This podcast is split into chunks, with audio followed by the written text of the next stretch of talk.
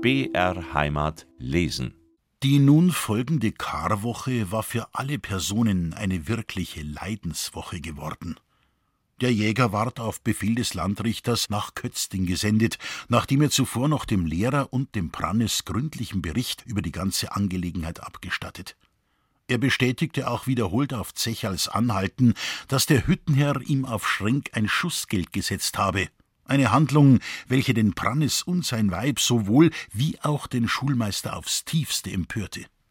Wenn dem so ist, sagte Prannes, so hat man sich vorzusehen. Ich weiß, was ich tu. Am darauf folgenden Tage zog er ein besseres Gewand an, nahm den Gebirgstock und ging Zwiesel zu. Er suchte Herrn von Poschinger in Zwieslau auf, welcher sich schon früher Mühe gegeben hatte, den tüchtigen Schmelzmeister für seine Spiegelfabrik zu gewinnen. Und dieser unterhandelte mit dem freundlichen Hüttenherrn nur eine kurze Weile, so war er bei ihm in gleicher Eigenschaft wie auf der Lohberger Hütte angestellt und konnte seine neue Stelle zu jeder Zeit antreten. Nachdem dieses geordnet, ging er auf dem Rückwege über Rabenstein und suchte Herrn Steigerwald, den Besitzer der weltberühmten Glashütten zu Regenhütte und Schachtenbach auf, um hier für Schrenk einen Platz zu erhalten, da für diesen Herr von Poschinger gerade keine freie Stelle mehr hatte. Er wusste, dass Herr Steigerwald einen kräftigen Glasmacher brauchte, der imstande wäre, die kolossalen Glasstürze zu fabrizieren, und da sich, was Kraft und Geschicklichkeit anbelangt, nicht leicht ein anderer mit Schränk messen konnte, so nahm Herr Steigerwald das Anerbieten von Prannes mit Freuden an, dass Schränk bei ihm Dienst nehme, und war hierbei auf den Vorteil des Freundes redlich bedacht genommen. Nachdem Prannes seinen Zweck erreicht, trat er den Rückweg nach Lohberg wieder an und ließ sich, hier angekommen, sofort bei Herrn Pladel melden. Der Hüttenherr ließ ihn in sein Zimmer treten und fragte nach seinem Begehr. Herr von Pladel, entgegnete Prannes, ich begehr nicht mehr und nicht weniger als mein Abschied. Pladel war auf so etwas nicht vorbereitet, und nicht ohne Verlegenheit stand er jetzt dem Schmelzmeister Prannes gegenüber. Er suchte sich aber zu fassen und fragte mit anscheinender Ruhe Und darf man fragen, warum? Das Warum können Sie Ihnen leicht denken. Mir ist mein Kamerad Schrink mehr wert als alle anderen Leid auf der Welt, mein Weih und mein Dirndl ausgenommen. Und wer dem Schrink ans Leben geht, der geht auch mir dran. Und wer für für'n Schrink a Carolin Schussgeld zollt, der is mein Feind. Und, dass ich's grad raussag, der Feind sein Sie und mit uns zwei ist's vorbei. Jetzt wissen Sie's. Nix für ungut. Ich bitt mir mehr Respekt aus, rief jetzt der stolze Hüttenherr. Ihr vergesst, mit wem ihr sprecht. Ich weiß längst, dass ihr es mit dem Schränk haltet, und halt euch nicht auf, wenn ihr fort wollt. Was aber das Schussgeld anbelangt, so möchte ich wissen, welcher Schurk so was behaupten kann. Der behaupt's, dem's den sauberen Auftrag geben haben, ein Schränk ins Unglück stürzen. Der Kramer Gropfet paupt's, und niemand zweifelt dran, dass nicht so is. So steht's, rief der Hüttenherr. Noch heut jag ich den Kerl aus meinem Dienst. Von solchen Leuten bin ich umgeben? Da will ich mir Luft machen. Wie gesagt, Prannis, ihr werdet leicht zu ersetzen sein, so gut wie euer Kamerad, der Schränk. Da muss i einer Ding jetzt ebs erwidern. Wo's mi anbelangt, so kann's wohl sei, dass bald einen anderen Schmelzmeister ham, aber wie's mit seinem Geschick und seiner Ehrlichkeit beschaffen is, da wird sich ihr Geldbeutel am besten recht bald auskennen. Ich bin nicht hochmütig, aber ich bild mir den jetzt ei, ich hätt mei Sach nicht schlecht gemacht. Und der Herr von Pladel sind durch mi grad auch nicht ärmer worden. Nix mehr jetzt von mir. Weil's mich verächtlich wegwerfen, muss ich mich selber den jetzt ein wenig ehren. Aber wo's mein Kameraden einen Schränk betrifft, so muss ich einer grad sagen, dass sie's bitter bereuen werden, den Mann so behandelt zu haben. Wer soll denn künftig die großen Spiegel blasen? Wer denn? In der Hütten ist keiner und weit und breit ist auch keiner. Und einen braven Menschen gibt's nicht, so weit die Welt steht als ein Schränk. Herr von Pladel, das hab ich einer sagen wollen, nix für ungut. Der Hüttenherr hatte keine Lust, sich länger mit dem gereizten Manne abzugeben. Sein Hochmut erlaubte ihm auch nicht beschwichtigend auf den offenen Charakter des Brannes einzuwirken. Im Gegenteile, er hatte ein Mittel, den Übermut dieses Arbeiters am fühlbarsten zu strafen, ein Mittel, welches er in der Regel gegen seine Untergebenen gebrauchte die Verachtung. Mit anscheinend vollkommener Ruhe und Kälte sagte er daher nach einer kleinen Pause Am 1. Mai ist dem Schränk seine Zeit aus. Von mir aus seid ihr nicht aufgehalten, Prannes, wenn ihr gleich mit ihm fort wollt. Soll er Wort sei, entgegnete Prannes. Euer Geld soll euch der Buchhalter ausbezahlen, setzte Herr von Pladel noch hinzu. Ich erlasse euch und eurem Kameraden, der ohne dies in Kötzding sitzt, den Abschied von mir. Stolz wandte er dann Prannes den Rücken und entfernte sich aus dem Zimmer. Prannes war etwas verwirrt geworden. Die Ruhe Pladels hatte ihn aus seiner Fassung gebracht. Er wollte noch etwas entgegnen, aber der Hüttenherr hatte sich bereits entfernt. Dass dieser so wenig Umstände mit seinem Abschiede machte, das hatte er in der Tat nicht erwartet. Das kränkte ihn, aber sein Zorn auf Pladel war dadurch nicht vergrößert. Es bemächtigte sich seiner im Gegenteile ein Gefühl der Reue. Moment bin ich den jetzt voreilig gewesen, sagte er zu sich selbst. Es hat ihm weh da, dass wir ihn alle verlassen wollen. Prannes, welcher noch vor einigen Minuten dem Pladel die schönsten Grobheiten ins Gesicht hätte sagen können, wäre jetzt, wenn dieser wieder herausgetreten und ein freundliches Wort zu ihm gesagt hätte, für ihn sozusagen ins Feuer gegangen. Aber der Hüttenherr kam nicht mehr heraus.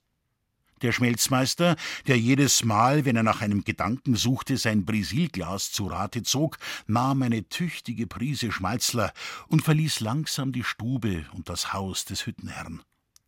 Er blickte noch von der Straße einige Male zum Fenster hinan, ob ihn Pladel nicht mehr zurückriefe, aber es geschah nicht.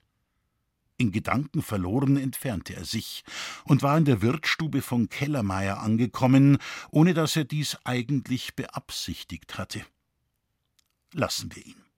Er war hier in Gesellschaft des Wirtes und des Zecherl, welchen die Teilnahme um Schränk herbeitrieb, gut aufgehoben und schien sich auch nach und nach wieder zu fassen und zu der Überzeugung zu kommen, dass er dem Hüttenherrn recht, ja ganz recht getan habe denn als er spät abends in Begleitung eines Bedeutenden nach Hause kam, sagte er bloß noch Frau, bag ein, in acht Tagen ziehen wir fort auf Zwieselau.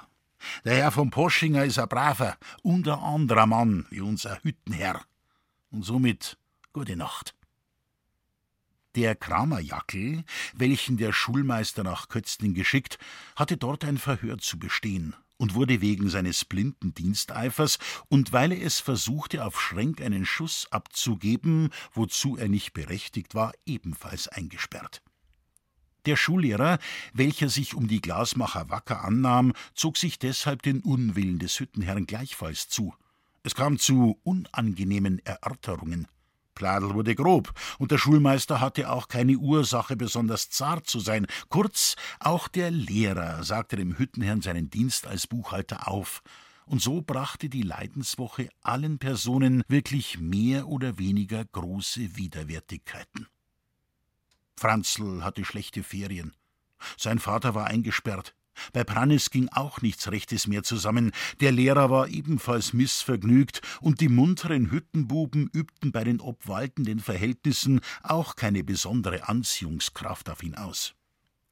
Die kleine Liese war das einzige Geschöpf, welches ihm auf einige Augenblicke seine traurige Lage vergessen machen konnte.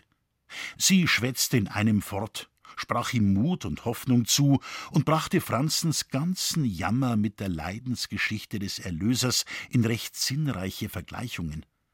Am Samstag, setzte sie dann immer hinzu, ist in der Lamerer Kircht Auferstehung, und am Samstag wird auch dein Vater wieder befreit werden aus dem Gefängnis, und wie unser Herrgott nach 40 Tagen in den Himmel gefahren ist, so fahren wir alle miteinander in noch kürzerer Zeit um mehr auf Zwiesel, wo der Herr Steigerwald und die Herren von Poschinger hausen, die uns alle glücklich machen werden.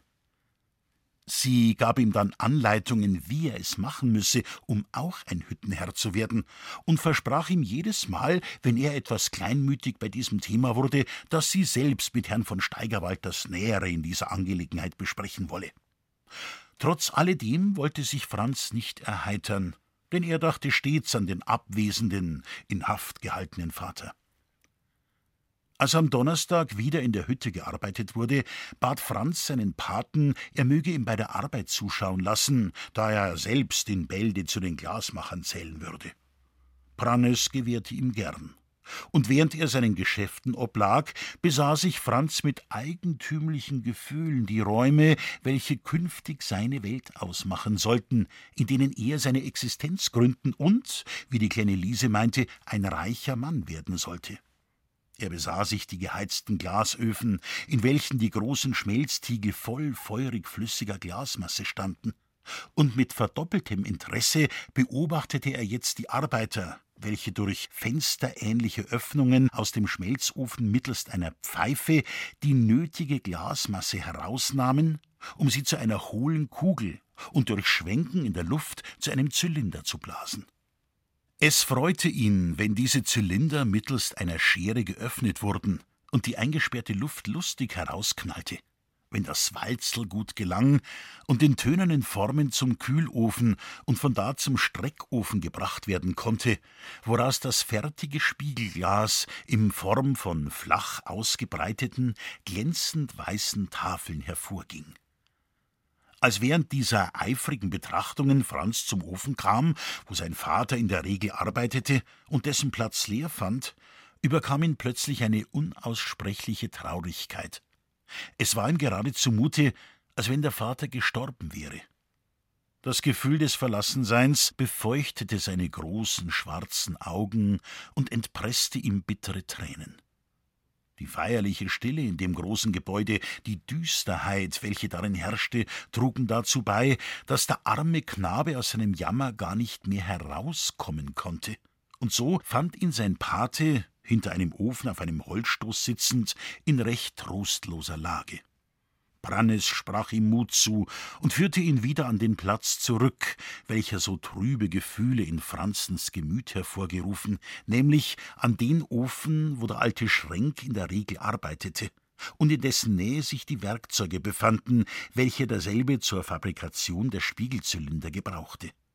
Er sagte zu ihm, auf die feurige Glasmasse in dem Glastiegel weisend, Siehst, Franzl, des da drin, in dem Hafen, horst man den Glassatz. Und wenn der nix nutz is, wären die Spiegel auch nix nutz, so schön man's auch blast. Man muss verstehen, den Quarz oder die Kieselerd durch ordentliche Flussmittel wie Soda, Salz, Kalk, Aschen und andere Ding in Schmelzens bringen. Und muss die rechten Mittel kennen, wie man's gemeng reinmacht und entfärbt. A jedes Ding hat seinen guten Grund. Der Arsenik macht rein, der Kalk bewirkt einen Glanz, die Soda löst auf und die Kohlen hemern Fluss. Aber ein bisschen zu viel. Oder Zwing von einem oder am anderen und nix is. Das muss der Schmelzmeister gründlich kennen. Und wird Semin nix taugen, wenn der Bäcker einen schlechten Teig näht, so taugt das Glas nix, wenn's der Schmelzmeister nicht versteht, einen richtigen Glassatz herzustellen. Das merkt er. Und merkt er auch das. Die Gläser von unserer Hütten waren bisher die schönsten weit und breit. Und wenn die einer fragt, warum, so sagst du ihm nachher, weil der Götter Schmelzmeister gewesen ist. Und kannst ihm auch sagen, dass der Götter Brannis ist, den der Herr von Bladel wie einen alten Schlappschur weggeworfen hat. Nachdem er so seinem Ärger einige Luft gemacht, nahm er von den Werkzeugen des alten Schränk die Glaspfeife und reichte sie Franzen mit den Worten hin: da, Franzl, lang einmal eine entschmeiz und probier, ob's der Kugel blasen kannst. Je größer du's zusammenbringst zum ersten Mal, umso größer wirst dein Glückmacher als Glasmacher. Nimm die zusammen, fass Pfeifen fest an und schwing's in Tee. Denk, du bloß dein künftiges Geschick. So, jetzt fang an. Franz vergaß jetzt seinen Jammer, und mit lebhaftester Begierde ergriff er die Pfeife, an deren Kopfe sich die zähflüssige Glasmasse angehängt hatte. Er wollte dem Paten zeigen, dass er zum Glasmacher viel besser tauge als zum Studenten, und dass er mit Leichtigkeit die größte Kugel zu blasen imstande sei. Er lächelte schon im Voraus triumphierend, aber er hatte zwei wichtige Dinge außer Acht gelassen, die beim Anfertigen eines Glaszylinders vor allem nötig sind. Feste Arme zum Halten der Pfeife und eine kräftige Lunge zum Blasen der Kugel. Mit Anwendung ungeheurer Willenskraft war es ihm zwar möglich, die Pfeife in die Höhe zu heben und einige Mal in das Mundstück zu blasen, aber schon nach wenigen Augenblicken verlor er das Gleichgewicht, und ehe er sich's versah, lag die Pfeife zu seinen Füßen und zischte die feurige Glasmasse auf dem feuchten Tonboden des Gebäudes. Brannes schüttelte etwas bedenklich den Kopf. Mit meinem Glück sieht's traurig aus, sagte der Knabe verzagt. Mit dem besten Willen konnt ich's nicht besser machen. Prannis legte dem Knaben die Hand auf die Schulter und sagte dann in freundlichem Tone: Das tut nix, Franzl. Mit deinem Glück hat es gar nichts schaffen. Es ist eine Dummheit, dass man einem solchen Sachen weismacht, aber merkst du, was ich dir sag? Den besten Willen hast gehabt, eine schöne Kugel zu blasen, aber keiner hast das nicht. Drum musst du's lernen. Und mit der Zeit wirst du's grad so gut kennen wie die anderen Glasmacher. So ist's auch mit deinem Geschick. Der gute Willen allein reicht nirgends aus. Wissen muss man der Sach und können muss man der Sach, und wer's nachher zu nix Gescheiten bringt, den hasst sein Geschick, oder er ist ein Lump. Ich will schon lernen, entgegnete der Knabe zuversichtlich. Ihr dürft's eng drauf verlassen, gut. Ich glaub's, und unser Herrgott wird die beschützen, sagte Prannes. In diesem Augenblicke wurde die Stille im Hüttengebäude durch einen großartigen Spektakel unterbrochen. Hui, der Ratschenburm, rief Franz, und Glaskugel, Paten und sein Schicksal vergessend, machte er sich vom Prannes los und eilte zum Eingang des Gebäudes hin, wo die Ratschenbuben sich postiert und ihre ohrenzerreißende Musik angestimmt hatten. Am Gründonnerstag, wo in den Kirchen das Läuten mit Glocken während der nun beginnenden Trauerzeit verboten ist, weil, wie es heißt, die Glocken nach Rom gehen, bedient man sich allenthalben in katholischen Ländern der Ratschen, um mittels derselben den Anfang des Gottesdienstes oder der Ave Maria Zeiten anzuzeigen. Im inneren Walde, wo gar viele im nahen Böhmen stattfindende Gebräuche sich auch diesseits eingebürgert haben, ziehen am Gründonnerstag und Karfreitag die Schulknaben im Dorfe herum, postieren sich mit Ratschen, Hämmerchen, Knarren, Klöppeln und anderen Lärmwerkzeugen versehen am Eingang der Häuser und setzen ihre Schnarrinstrumente in Bewegung, sobald die Turmuhr zwölf oder sechs schlägt. Dabei rufen sie einstimmig wir ratschen, wir ratschen zum englischen Gruß, dass jeder katholische Christ beten muss. Die Buben knien sich dabei auf ihre Ratschen, um sie auf dem Boden festzuhalten. Am Kar-Samstag kommen sie dann mit einem großen Korb und sammeln Eier, Kuchen und Geld für ihre Bemühungen. Dieser Gebrauch wurde in Lohberg, gleich dem Pueri-Gesang am Palmsonntag, von den Hüttenbuben ausgeübt und es lässt sich leicht denken, dass dieselben von der ganzen übrigen Jugend des Platzes dabei begleitet wurden. Die kleine Liese stand jetzt natürlich auch bei den Ratschenbuben. Und als sie Franz ansichtig wurde, nahm sie ihn bei der Hand und sagte, er möchte mit ihr nach Hause kommen, damit sie zum Fenster hinaussehen könnten, wenn vor ihrer Wohnung geratscht würde, und dass sie dabei Spinatkrapfen zu essen bekämen, welche die Mutter soeben gebacken habe.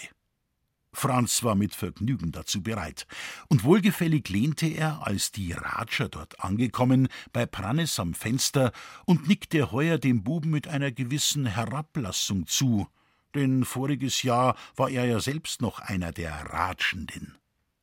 Kurz diese unbedeutenden Zwischenfälle, hernach das Zurichten zum Färben der roten Eier, worin Frau Prannes ebenso Meisterin war wie im Backen famoser Osterkuchen, dann der Besuch des Grabes und die Grabmusik im kleinen Lohberger Kirchlein, bei welch letzterer auf Wunsch des Lehrers auch Franz und Liese mitzuwirken hatten, alle diese Dinge trugen begreiflicherweise dazu bei, Franz zu zerstreuen und seinen Schmerz über die Abwesenheit seines Vaters zu lindern. Am Kar-Samstage wurde auf der Hütte die Arbeit eingestellt, und es richtete sich alles her, was nur immer abkommen konnte, nach Lahm zu gehen, um der feierlichen Auferstehung in der dortigen Pfarrkirche beiwohnen zu können. Fast alle Hüttenleute gingen dorthin, und die Familie Prannes nebst Franz war unter den ersten auf dem Wege nach dem Pfarrdorfe. Auf allen Gesichtern drückte sich eine gewisse Zufriedenheit aus, dass die traurigen Tage der Leidenswoche ihrem Ende nahe waren und man sich allmählich wieder froheren Gefühlen überlassen dürfte. Die beklommenen Herzen, welche infolge der kirchlichen Zeremonien die ganze Leidenslegende vom Ölberg bis Golgatha aufs tiefste mitempfunden hatten, wandten sich von der Moderluft des Grabes wieder dem durch den Tod des Erlösers neu ergrünten Baume des Lebens zu. Wie klangen die wieder aus Rom mit Eiern und Flecken zurückgekehrten Glocken so feierlich und rein von dem Turme der hochgelegenen Pfarrkirche hinaus in das wildschöne, romantische Tal des Lamerer Winkels. Wie schön hallte das Echo dieser Klänge, weithin die Kunde bringend von der nahe bevorstehenden Auferstehung des Herrn. Alles strömte zur Kirche, welche mit unzähligen Lichtern beleuchtet ward, nachdem die untergehende Sonne ihre letzten Strahlen freundlich auf den mit Weihrauch umdufteten Fronaltar gesendet hatte. Die mächtigen Töne der Orgel klangen freudig durch das Schiff des Gotteshauses, und mit ihnen vereinigte sich der vielhundertstimmige, rührend schöne Jubelgesang der gläubigen Menge. Franz stand vorn in der Nähe des Speisegitters, auch er vereinte seine schöne Stimme mit dem Gesang der andern. Aber in seine feierliche Stimmung zitterte doch ein greller Misston, denn des Gedenkens an seinen fernen Vater konnte er sich nicht erwehren. Da hörte er hinter sich den Gesang einer kräftigen Mannesstimme, welche absichtlich den Gesang des Knaben zu begleiten schien, so dass Franz, darauf aufmerksam gemacht, sich nach dem Sänger umsah. Wer beschreibt den freudigen Schrecken, als er jetzt in das gute, treuherzige, liebe Gesicht seines Vaters blickte? Vater, rief er, Vater, seid sie's wirklich, ihr seid frei. Frei und versöhnt, antwortete der Vater mit gleich freudigem Empfinden, dem Sohne herzlich die Hand drückend, frei und versöhnt mit dem da. Erst jetzt bemerkte Franz, dass der Kramerjackel, welcher neben seinem Vater stand, ihm die Hand zum Gruße hinreichte. So, Franzl, sagte der Vater, erzing nur wieder fort. Nach der Kirch schwatz wir miteinander, erzing nur wieder zu. Vater, entgegnete Franz lächelnd, ich kann jetzt nimmer singen vor lauter Freud. So Bett, erwiderte der alte Schränk lächelnd, und dank unserem Herrgott, dass wir gute Feiertag gekriegt haben. Das geschah denn auch von ganzem Herzen. Mit den freudigsten Gefühlen schlugen nach Beendigung der kirchlichen Feier unsere Hüttenleute den Weg nach Hause ein. Freunde und Bekannte drängten sich herbei, Schränk zu dem günstigen Ausgang seiner Sache zu gratulieren, und glückliche Feiertage rief man den Hüttenleuten von allen Seiten zu. Dieser Wunsch fand aber auch seine schönste Verwirklichung. Denn unsere seit wenigen Tagen so schwer geprüften Freunde feierten in der Tat fröhliche, recht fröhliche Ostern.